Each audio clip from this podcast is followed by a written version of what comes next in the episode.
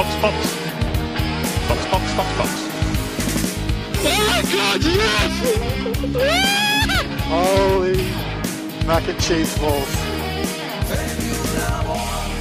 Und da sind wir schon wieder mit einer weiteren Interview-Episode. Wie versprochen, spielen wir euch alle Interviews in voller Länge. Weil wir ein seriöser Podcast sind und weil die Interviews einfach richtig spannend sind. Einer davon war Glenn Dunbar, der Teamfotograf von Aston Martin, der jetzt nicht mehr Teamfotograf von Aston Martin ist, weil der gesagt hat, pff, das mit den Reisen, jetzt reicht's. Und ich glaube, wenn ihr das Interview hört, versteht man auch, dass es irgendwann auch zu viel wird. Und auch dann natürlich, Caro, was ist eine wichtige Frage, die man natürlich zuerst stellen muss? Wie bist du eigentlich zur Formel 1 gekommen?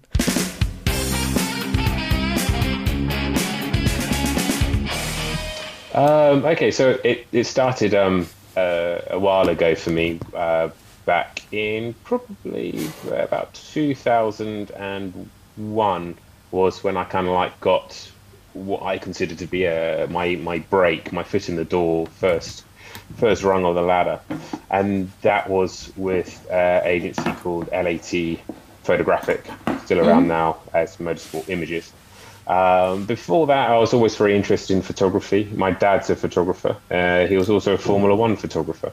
Um, kind of gave me the idea. He seemed to always have a good time, fly around the world when I was a child, take pictures of Formula One cars, come back, um, earn enough money to put food on the table and take us off onto a few good holidays. So I thought to myself, well, you know, let's let's pursue that. You know, always loved Formula One, always loved photography from my father.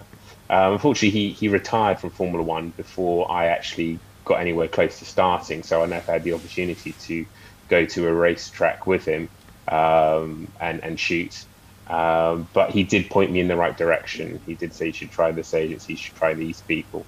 Um, so before that break in 2001, I worked at a couple of smaller agencies in London. They did sort of all kind of sport from um, from golf to darts to motorsport to football to rugby, uh, and started in the darkroom.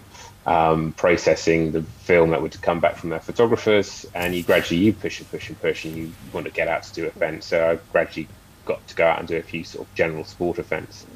Um, then this opportunity at LAT um, Photographic came up. Um, obviously, you know, LAT is one of the biggest, um, if not now the biggest, uh, photographic agency in Formula One um, and an opportunity was there, uh, I, I, seized upon it. Why? Why not?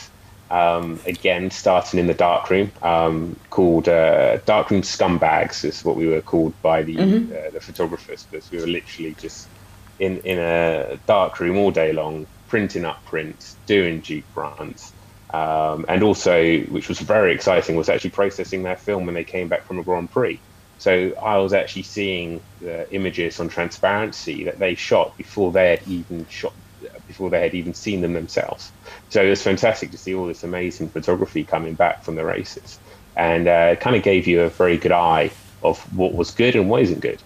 Um, and again at LAT, I had opportunity to go out and, and shoot uh, the um, junior formulas in the UK. So uh, Formula Three, I did two and a half years of the Formula Three Championship um, some GT uh, racing, um, British touring cars, and bits and pieces like that. Uh, obviously, um, well, obviously, thankfully, my um, skills even back then kind of uh, was was picked up by my boss Steven Tee Um, and uh, in 2005, LAT won the won the contract to um, provide a media service for GP2. Mm-hmm. Um, I remember Steven coming up to me saying, "How would you like to come along to all the races in Europe and, and be the official photographer for the GP2 series?" So of course, I was like, "Yeah, of course I do. That's fantastic. You know, that's where I, you know I'm heading for. That's the next step. Didn't have to be office space anymore. Didn't have to process film anymore. I was at that point a full time photographer. Um, that carried on for a year. Um, end of that year, uh, my boss Steven came back to me and said." Um, uh, freelancer that they had um, was annoying him too much. Mm-hmm. Um, would I like to do all the races uh, and be the Williams official photographer? It means that I can get rid of this freelancer that I don't want to use anymore and, and, and use you. And again, of course, I was like, uh, yeah, of course I do. and that started in 2006. So 2000, 2006 was my first full full year in Formula One, and with the uh, very daunting task of being uh, the Williams official photographer. Um, so it's, it's, an amazing opportunity. Um, absolutely loved it, traveling the world, taking pictures of racing cars. So that's that's kind of how I got started, and then the rest is just history. The rest is many a year being the Williams official photographer. Unfortunately, the agency lost that contract at the end of the 2018 series, but then in uh, return, we picked up the contract for Racing Point.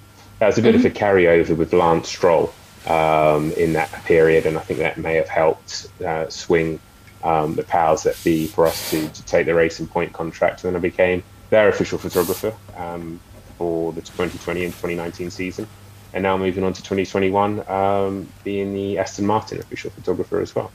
Um, so yeah, that's that's me me and my career in a, in a nutshell. Really. this is great, and it's kind of a new start with the new new logo, new drivers, and so you can be yeah. Uh, yeah part of it. So how does that feel being a part of something kind of new next year or this year?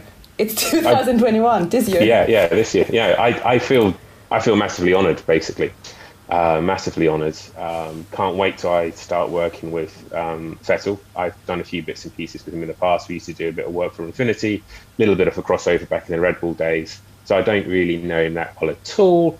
Um, but from the other photographers that I've spoken um, uh, about about him to them, they, they say, you know, he's, he's a good guy. He's got a great British sense of humour about him. He loves Monty Python. He loves all that sort of the slapstick stuff. Great taste in sort of British bands as well. So I think I should hopefully, fingers crossed, get on well with him. I think he'll fit in with the team um, marvelously, just because the, the team is is a load of you know English guys, they're down to earth and, and friendly and, and, nice people. So it'd be a great um, great combination all round, and can't yeah can't wait to get stuck in and just feel yeah really really. Uh, uh, use a use a Lewis Hamilton phrase. I'm blessed. Um, by uh, by the opportunity that, that I've got this year to uh, take pictures. Definitely. When you scroll you. through your um, Instagram feed, your photos are just so amazing. They are just not like normal um, Formula yeah. One photographies. It's more like art. So how did you just find your style? I just think it's from always trying to do something different. Mm-hmm. I get inspiration from a lot of other photographers um, in in Formula One and what they do and, and take snippets of, of what they do and try and incorporate it into my own photography at the same time. Um, and I guess it's just something that I've, I've built up over the years and certainly wasn't a conscious decision to go down that route. I've just taken those pictures to make me happy. Mm-hmm. Um, and they, what I find, sorry, get the words out. Um, that's how I find I enjoy my photography by creating images that I enjoy, and those are the images you see on my Instagram. Mm-hmm. Um, mm-hmm. And just yeah, subconsciously gone down this kind of route of slowy images, making the car look dramatic, making it look like it's moving on track, just bringing all the action and excitement that I I feel at a racetrack um, to my photos, and mm-hmm. I'd love to share them on on, on Instagram, and uh, it's a great platform for photographers just to be able to show off their work and say, "Hey guys, look what I've done. I love this photo. I want you to see it." Um, there's a certain amount of um, this is a, a, terminology that a, another photographer told me. Um, I don't know what channels this is going out on, but there is a, um, a swear word in it, so it's up to you to beep it or not. But the um, the terminology is fig jam. which okay. stands for "fuck, I'm good, just ask me." So Instagram is a perfect base for photographers to fig jam. You know, there we go. I love that. Love that. Just writing it down. Let's um, have a look at your work on a track. At a track, um, how does a race weekend look like for you? When do you arrive? How do you get prepared? And what are you doing? Yeah, the Grand Prix weekend. Um, obviously, 2020 was a lot different with it being a COVID year. So I'll kind of talk you through a, a normal weekend on 2019, 2019. Uh, generally, we would fly on the Wednesday uh, for European races, uh, but earlier for the long hauls in Australia, we kind of go on the Sunday or even Saturday evening. Um, obviously, time difference and length of flights, a little bit of time to uh, accommodate to, to the environment you're in, um, and also a bit of time, you know, you can uh, put your feet up down by the seafront and have a glass of uh, glass of rosé is great. Um, so yeah, the, the long haul ones we, we fly a bit earlier, but normal European we'll fly on the Wednesday, uh, land, get to the hotel. Um, Thursday be the first day at circuits. It's the media day, um, so you have the sort of the track walk that the drivers do. You also do a track walk yourself, generally, just to see if anything's changed, any holes have been covered up by signage, that kind of stuff. Um, lots of media interviews that need covering. Um, catch up with your clients as well. So on the um, uh, Thursday, we'd always have a little photo meeting uh, with the team, discuss any sort of briefs or anything in particular that they have. Um, then hopefully get out of the circuit quite quickly and uh, enjoy a bit of the local cuisine and have a drink with your colleagues. Um, Friday, uh, obviously the day when everything starts, um, gets a little bit more exciting get in a couple of hours before the track, um, before the track action starts, before the F1 action starts. Uh, so the run for a Friday is FP1. Um, generally, I'd spend FP1 half of it in the garage, then try and get out on track somewhere um, to get some action. You'd come back, rush back in. Um, you'd normally have someone from marketing sort of chasing at your heels, going, we've got a pit lane walk going on, we've got guests that needs to be photographed, da da da da. da. So between FP1 and FP2, it's just like this manic bit of time uh, where you're photographing guests, photographing driver appearances. Maybe you have to go up to Paddock Club to photograph a driver appearance up there. Um, try and grab a sandwich. Uh, generally, it means stuffing your face whilst walking down the paddock uh, with a sandwich in hand. It's not because photographers don't have any any manners. Um, actually, yeah, for a few manners, but yeah, um, it's, it's like the only time you can grab something to eat. Um, go straight into FP2, go out on track somewhere, try and find a good place to go. Um, take take some pictures, come back again. Um, you kind of keep your fingers crossed and hope after FP2 you're quite quiet, but then again, you never know what the team may have in store for you. Uh, again, maybe paddock club appearances. There might be evening events. You've got a photograph uh, in a in a motorhome, in a hospitality, or even evening events um, in the city if they've got uh, sort of partnership dinners and stuff like that. So Friday is generally a pretty manic day where your feet doesn't touch the ground.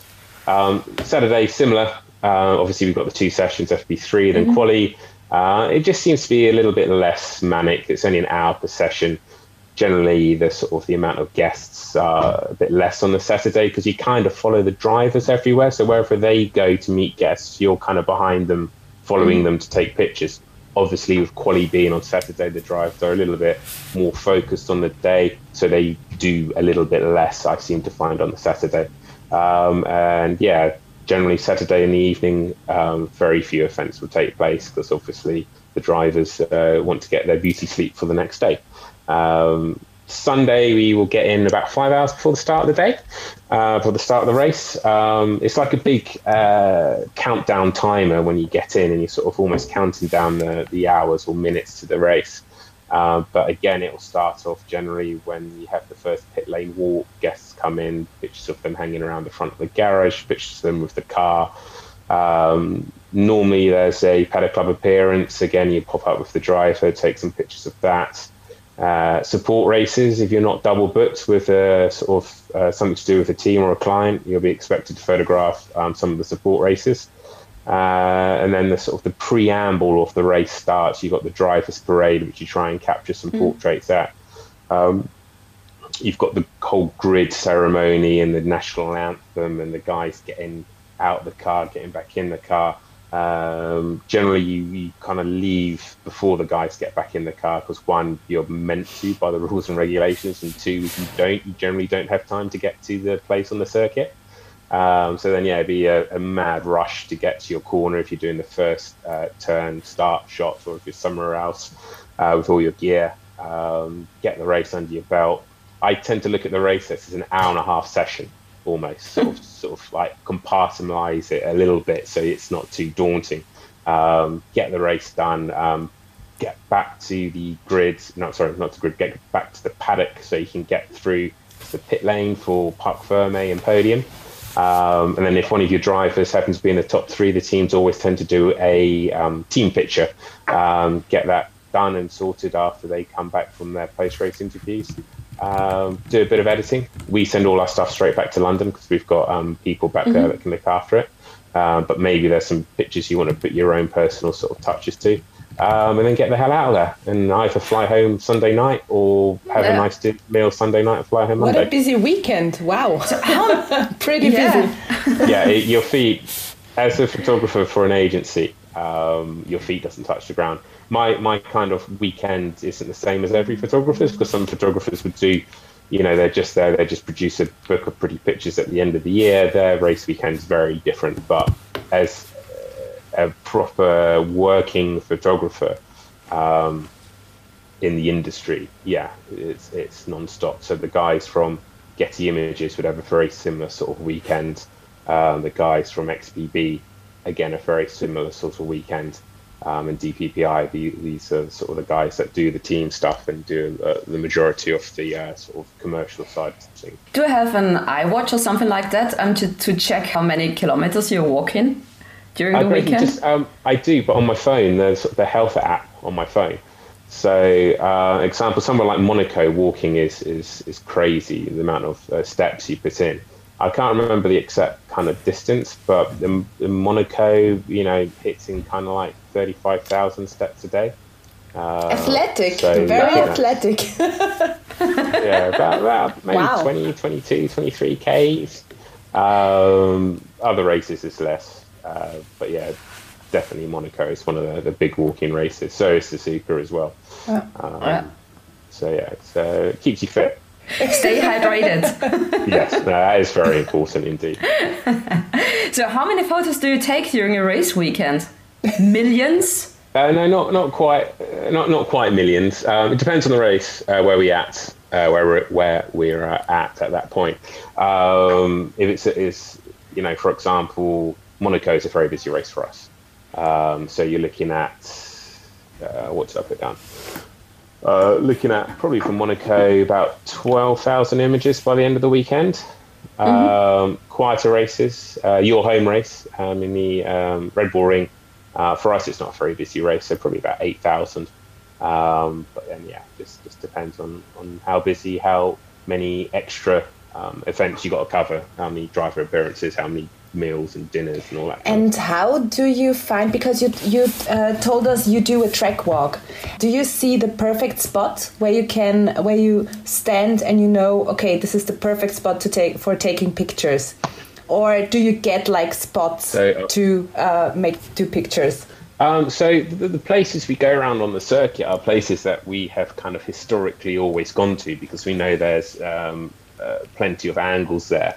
Obviously, our time on circuit's limited. Um, so Friday, you got the two one and a half hour practice sessions, but the cars don't go round for one and a half hours. You know, they, they do their little short little stints and come back in. So the actual time of, of photographing the cars is quite limited, especially if you work for quite a few teams, as, as LAT um, Motorsport Images do. Um, so it's through kind of historically where you can go. So you'll go somewhere where you know you can get some shots, but then also get those shots in the bag, which are generally uh, like the um, the bread and butter kind of imagery um, that the partners needs, um, that the team needs. And then if you can get that done quick enough, you've got a little bit of time to experiment. Um, I think now I'm more experienced and been in the game a bit longer. I've got a little bit more control. If I see somewhere on the track walk where I think, oh, that might make a nice picture, I can go to um, the, uh, my boss again. Um, even though I'm, I'm freelance now, he, he runs the agency, and we always have a discussion about where everyone's going. Um, and if I say something I've seen that could work through working for him for many a year, he'll generally say to me, "Yeah, go off and do that. I think it's going to be a nice shot."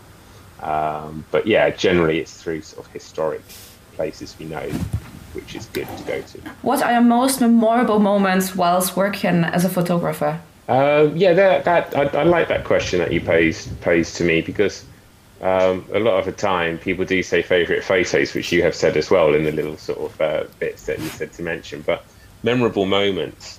Um, so it's funny. I had to think about this a bit because my whole career has been um, full of memorable moments. Uh, but a few, a few bits some are good, some some are a bit scary. Um, one very memorable for me, I think, was Alonso's crash that he had in Spa um, a few years back now, um, because I've always seemed to never have been in the right place to get a big incident on circuit. I've got mm-hmm. little crashes, little spins before, but nothing, um, nothing kind of like that almost sort of blows your mind when you see it. Yeah. Um, and it just so happens that I was at the right place at the right time, um, first corner, and I saw something kick off around the back of the field. And generally, your your your focus is, is with the front of the field because if something happens, that's what you want to make sure you get. Um, but I just saw on the top of the frame something something going on, something not quite right. Swung the camera up, um, and just to see sort of um, Fernando sort of launching over the back of Leclerc car, Leclerc's car, mm-hmm. and just so happened I was on you know the perfect focal length, um, got the whole sequence of him going up through the air, coming back down again. Thankfully, um, the three drivers involved, Hulkenberg, um, Fernando, and Leclerc, they're all fine. Um, and just had this amazing sequence on the back of the camera. And for me, it's taken me bloody years to be in the right place at the right time to capture something that was as dramatic as that. So yeah, that was that was a great moment for me. Um, fast forwarding up to this year a little bit um, was actually Checo winning the race in the Sakhir Grand Prix.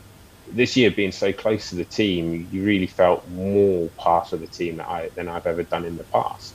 And I actually remember when he um, passed the team after he took the checkered flag, you get all the team hanging out, sort of cheering. I actually found myself cheering at the same time. I'm normally quite reserved. I, I, would, I wouldn't do that. I don't, I don't do that. That's not me. But I was cheering whilst taking the picture at the same time. And just such a massive feeling of elation. Um, it was, it was, yeah, it was a fantastic moment. And Checo, you know, he's worked so hard through his career. I got to know him better the last two years. And yeah, you just realised how much it meant for the team and and for the driver. So yeah, that that was very memorable. Um, and then one last thing that always sticks in my memory was um, again it was another win, but it wasn't for the win. Um, it was when um, Pastor Maldonado won the race in 2012 Spanish Grand Prix for Williams.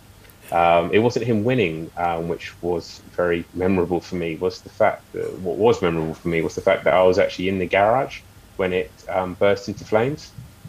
So mm-hmm. I was in the back of the garage um, just before Frank wanted to call a little meeting with all of the team to to congratulate them, and I was actually helping their PR officer um, Sophie um, sort of get other photographers and, and media out um, because obviously it was a private team thing. Um, so I was helping her with that, and then all of a sudden you you heard it before you could see it. Um, you heard this funny whoosh, and sort of everyone looked up, and in the corner of the garage there was this flame just coming across the ceiling. And to this day, I swear that we all stood stood still for what felt like like half an hour, but obviously wasn't. Um, someone then shouted, "Everyone, get out!" and we all sort of legged it out. But that was, uh, yeah, obviously very memorable and very mm-hmm. scary at the same time. And yeah, thankfully, no one was seriously hurt in that incident either. Um, so yeah, those are kind of like the three things that really stick in my memory from, from my career. Now the the question, of course, um, your favorite photo. What is your favorite photo, and what's what's the story behind? I'm not very good at favourites. I'm quite indecisive. So favourite song, favourite movie. I've got a list, you know, which I like, depending on what kind of mood I am. Depends on what I like. So again, I thought I thought quite um, long and hard over over the this question, and there's three pictures that spring to mind. So I'll, I'll quickly take you through the three pictures. I'll start from this year. Was uh, one of them um, that's, that's, going to go down um, just because of the, the, feeling of, of elation after Checo winning his his first race. Was the shot I did of him in his um, driver's room. Mm-hmm. Um, he's there, sat on this uh, massage bed, sort of had um, his shoes, racing boots were just thrown on the floor. Um, I think he had his his suit was half down, so he was just in his Nomex top. There was the trophy on the table. There was the Mexican flag, and he was on his mobile phone. Uh, must be to, to, family and stuff. And just this sequence of shot of, of shots of one shot is his ha- hand is in his in his head. You know, like totally can't believe it. Another frame was him smiling, literally the biggest smile in the world. You couldn't get a bigger smile than that. Um, and just have access to, to go in there. There was no member of the team in there. There was only Checo, his trainer, and his manager. And I kind of like followed in afterwards. I was like, can I? And they're like, yeah, yeah, come on in, come on in. And I just sat there quietly in the corner and just quietly just snapped off frames when he was um, when he was talking. And it's just such a private moment um, after such a you know your first race win. I just felt extremely lucky to be in Wow. there. I just loved, loved the Yeah. picture. Um, and uh, the funny bit at the end of that was the fact, um, obviously, at the start of the race, there was an incident and he was kind of punted off by Charles Leclerc.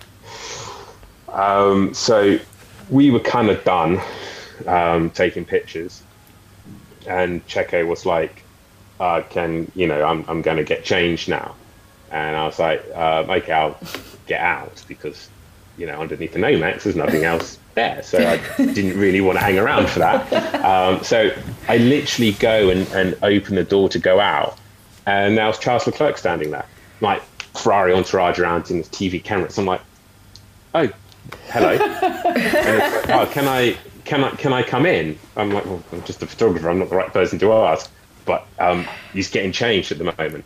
Oh, but can I can I go in? It's like, I think probably just wait a couple of minutes. And so then I saw the, the PR and comms people, the comms people from um, Racing Point. I'm like, yeah, can you just deal with this? I'm not sure what's going on here.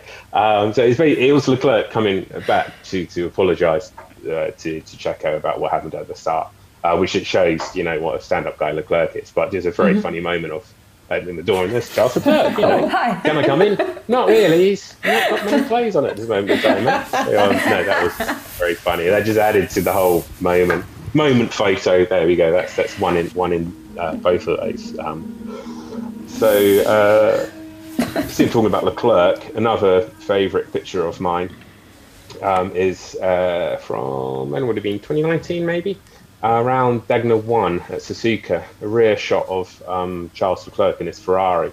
But the car is just massively loaded up and it just shows you all the forces involved in a Formula One car, which then makes you realize about the force that the driver themselves must go under driving at the speeds they do. And it's just, just a fall in the frame rear shot of this Ferrari, and it's just shows you what Formula One is. It shows you those forces. It shows you how dramatic it is.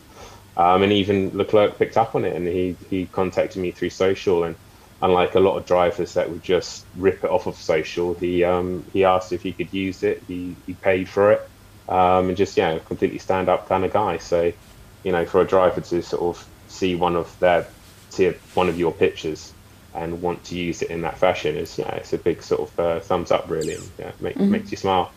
Um, and the last one, uh, sorry for my rambling, um, is uh, quite an old shot of of um, Vettel winter testing at Barcelona, um, and I did a, a slow shutter speed shot, a little car going down the main straight, but they'd just renewed their grandstands, so it was this afternoon light that was ref- uh, reflecting off of these grandstands, which was so new that they just caused the sun just to bounce back. Um, and by shooting it really slowly, it just made it look like the grandstands were on fire. You can't even tell they're grandstands. It's just this lovely yellow evening light and this little car like, darting down the straight. Um, and that's been one of my favorites for, for a long time. For you, what is your favorite track as a photographer? Last year, everyone was so hyped by um, Bahrain about the outer circuit because of the sparks. Yeah, yeah. We, we as photographers always love sparks. You know, we haven't had them in Formula One for so many years. And what was it? About two, three years ago, they brought back the titanium chips in the in the board and sparks galore. So sparks. It is funny if you're a photographer and you're there and you get a picture, a great picture of a car sparking. You're like, yeah, best picture ever. But if you're a photographer and you weren't at that corner when the cars were sparking, you'd be like, yeah, sparks, been and done. We've, yeah, we've seen loads of them now. You know, yeah. old old hat. Um, so yeah, no, uh, I can't really comment on, on that circuit just because I wasn't allowed out to take pictures on the track because I had to stay in the in the pits and pit lane uh, because of the COVID prot- protocol and working for the team. Um, but for me, the um, the tracks that stand out, uh, one of them is Singapore. I just love shooting F1 cars at night in the city. It's it's magical. It's atmospheric. It's just um, yeah, it actually makes the hairs on the on, on the back of my neck stand up. It's yeah, fantastic mm-hmm. around there. Um, just so many options and just changes the way to shoot Formula One. Um, and the other place I love going to is uh, Suzuka because um, mm-hmm. it's a proper old school circuit. You can get close to the cars. So many tracks nowadays, just so far away. There's catch fencing up everywhere. You just can't get close to them. But um, Suzuka, you can still get close to the cars. You're, you're feels like you're a million miles away from civilization because you're sort of marching through the undergrowth to get to your corners. There's actually um, a very slim gap you have to um, shimmy yourself down between the Armco and the catch fence, and it's got the nickname of Spider Alley. Uh, so in Japan, you've you've got these these massive spiders. I mean, no joke. They're the size. They can be the size of like a, a, a side plate. They're that big, and they're they're ugly looking spiders as well. They're scary mm-hmm. looking. They've got bright colours on them. You look at them, you go, I don't want to get anywhere close to you. Um, and yeah, this is a stretch of probably about 30 meters, and it's the only way you can go to access like the other half of the circuit. Um, come FP1, if you, you sort of like dare go down there, you're basically fighting these spiders off with a, a stick that you can find somewhere and knocking the webs out the way and, and sort of you know, you, you, come out the other side and you feel all, all ticky and all mm, sort of like on me and stuff. And yeah, um, so yeah, so that's Spider Alley. That's another insight that not many people probably know about. Uh, but yeah, Suzuka is yeah, brilliant, brilliant circuit, and the the love that the Japanese public have for Formula One um, is, is, is, brilliant as well. So it really, really makes a great race weekend. How mm-hmm. heavy is your equipment? I mean, do you only have a camera with you with like a huge lens, or do you have like a backpack full of objectives and lenses and different cameras? The majority of photographers, we'd always mm-hmm. have two camera bodies. One, you know, you can have one lens on one and one lens on the other, so you cover the bases if something were to happen. For example, you're on track, you're shooting with a big long lens, the 600 mm, for example um, your other camera body would have a 70 to 200 on it. So if there is an accident or anything that happens, you're kind of covered both mm-hmm. ways. And also, if you're out on circuit and one camera fails, or you drop it in a puddle, or you, you know, you've got another camera to, to use. Um, so at the moment, I'm using um, they're called one uh, Canon 1DX Mark IIs, two of them. I'm also invested in the new technology of mirrorless, so I carry around uh, Canon R5, so it's three camera bodies I have on me. And then you have, as I said, the long 600 mm lens, uh, mm-hmm. which is that, that big telephoto one that you see uh, at all sporting events kind of thing. Um, and then a selection of, of different lenses um, and filters. Um, and my packed lunch in a in a bag um, that I'll take around the circuit. Um, generally, uh, it's somewhere I reckon between 16 and 18 kilos of equipment when you'd walk out on circuit. Uh, may, maybe a little bit more. I don't know. I've never weighed it. You I, should. I you definitely um, should. Just, body's just so used to carrying it. Um, and yeah, you know, sometimes you take out a few lenses if you know you're not going to use them at the corner you're going to. Obviously, you don't want to carry too much, but um, new tracks and new places you go to, you're like, it's always going to be a case of if you don't have it in your camera bag, you're going to need it. Um, and it's always the case of you know always be prepared. Mm-hmm. Um, as a mm-hmm. photographer, it's it's vital to always be prepared because if you're not, there's going to come a time where you're going to get caught out.